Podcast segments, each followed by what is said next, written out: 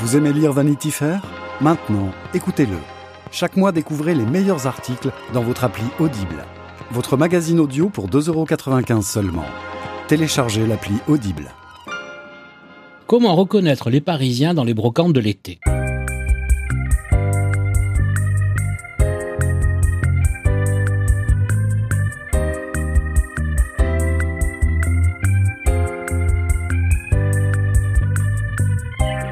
Le profilage s'amorce au printemps, in situ et sur terrain hostile. Je veux parler de la rue de Bretagne et de son esclafante brocante Mouline Bobo, laquelle, après des années d'abus tarifaires, ajoute au bordel ambiant d'un quartier devenu symptomatique du grand n'importe quoi parisien.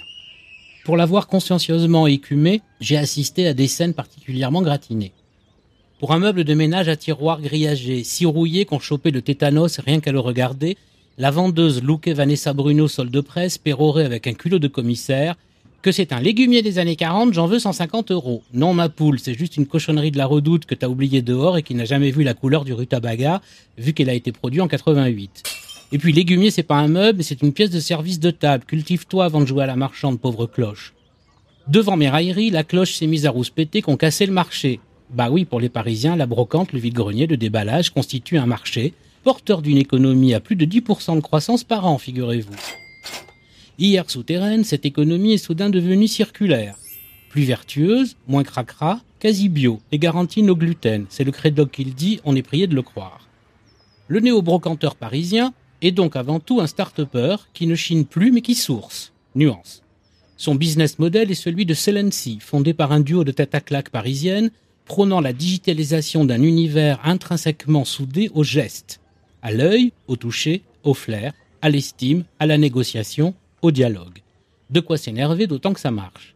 Et ce, en dépit des dizaines de milliers de marchés opus, salons, vide-greniers, déballages, collectomania, qui se tiennent tout au long de l'année dans tout le pays, avec gros pic estival, évidemment, et écumés par plus de 15 millions de personnes, sans compter les 5 millions et plus qui fréquentent les puces de Saint-Ouen à Paris. Du menu fretin, du saut minable aux yeux de ces brocanteurs en ligne propres sur eux et qui visent haut, grand et mondial, et sans salir. Le cul du camion, très peu pour eux. Caca. La Chine, c'est sous blister, à distance et livré façon Amazon. Merci de noter son indice de satisfaction quant à l'état du pacarton. Chineur compulsif, ratisseur de brocante né, et Rambalovic assumés, je suis donc allé surfer sur ce Celency dont toutes les copines décoras se gargarisent depuis des mois. Des affaires top, il y en a plein des tas qu'elles disent. Oui, 40 000 pièces uniques en ligne, toutes présentées détournées sur fond blanc comme des éléments à découper d'une maison de poupée en papier. Au pire, façon promo merguez au rayon boucherie du Super U. En effet, tout est en promo comme chez Jiffy. Il y a aussi des chouchous de la rédac, comme dans Jeune et Jolie en 89, vintage donc. Les intitulés éludes, brouillent les pistes, noient le poisson, quand ils ne se prennent pas les pieds dans le tapis. Exemple avec un miroir vénitien art déco des années 40, qui n'est juste qu'une kitscherie de bordel à la Martine Carole pour l'art déco, voire ailleurs. Quant au feu noir, genre couvercle de boîte de chocolat pour maison de retraite, même à 190 euros, c'est l'Annecy, c'est pas Regency. Du bobo au gogo, le vintage a les clients qu'il mérite. Quand il ne digitalise pas le marché, le chineur parisien se retrousse les manches et part en région. C'est bien connu, ailleurs l'herbe est plus verte et la cam moins chère. Ah ah, tu parles. Nos amis brocanteurs, biffins, puciers, ferrailleurs, chiffonniers, bref, les marchands voyagent aussi. Et le parisien, il le voit arriver de loin. Plus il s'approche, plus le prix monte.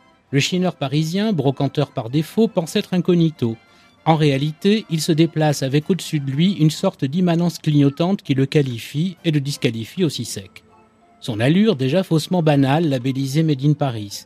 Les lunettes collector à verre mercurisé, les tatanes de papy bouliste, la barbe de 4 jours, le kiki chignonné sommet du crâne à la Taras Boulba de Prisu, le buto sans paille, la moitié de l'avant-bras non tatoué, cerclé de gris-gris, et puis ce sourire narquois de celui à qu'on ne la fait pas tout crie et dénonce le Parisien sur la piste du Gold Deal qui n'en sera jamais Rayon féminin, la version paris-gauchineuse n'est guère mieux lotie. Seule ou en duo avec le précédent, elle tire la tronche. Elle porte sur elle tout ce qu'elle a acheté dans les boutiques vintage supra-hype de la capitale, histoire de montrer qu'elle a deux années-lumière d'avance sur ses ploucs de la province. Elle parle trop fort devant les bijoux des années 70, critique les draps en lin de mémé, raille les torchons de marraine et adore les barons rotins. La chineuse parisienne est aussi la seule au monde à demander aux marchands de lui garder ce qu'elle vient de lui acheter jusqu'à ce qu'elle revienne le chercher. Et le voiturier, il est où? Elle n'a jamais de sac, sauf le sien, immense, mais qui logiquement ne peut rien contenir. La chino-parisienne passe son temps à bramer qu'elle a vu les mêmes trois fois plus chers à Paulbert ou dix fois moins cher chez Emmaüs.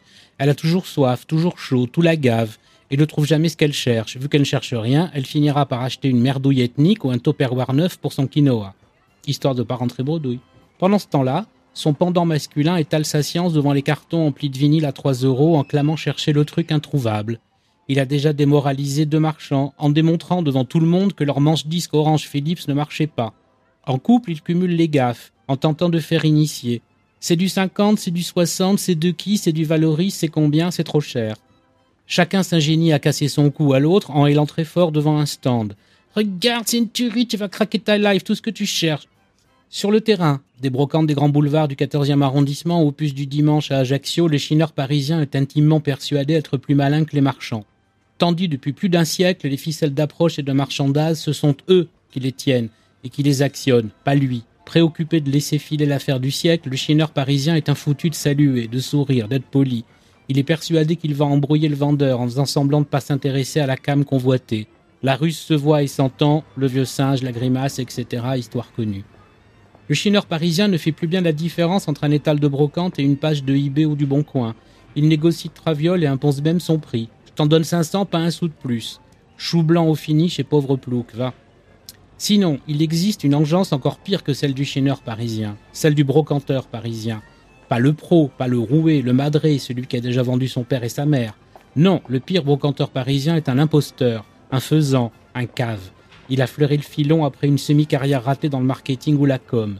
Néo-chiffonnier improvisé ou néo-brocanteuse à deux balles, pseudo-collectionneur de design signé, il ou elle passe ses journées à éplucher les sites d'enchères sur sa tablette, ne daigne pas se lever de son fauteuil quand un client se pointe, encore moins de s'intéresser à lui, juste capable d'asséner J'en veux 2000 et je ne baisse pas, à la moindre approche d'une chaise attribuée, d'un carreau de faïence touché par Charlotte Perriand ou d'un plateau en métal perforé par Mattego ou copieur.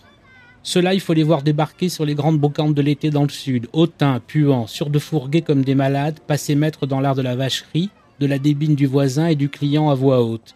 Ils passeront la saison à remballer le soir ce qu'ils ont déballé le matin. Pas une vente, rien, niche, nada, bien fait. Ils finiront au puce de Vanf, côté trottoir du matin, coupe rosée et alcoolique.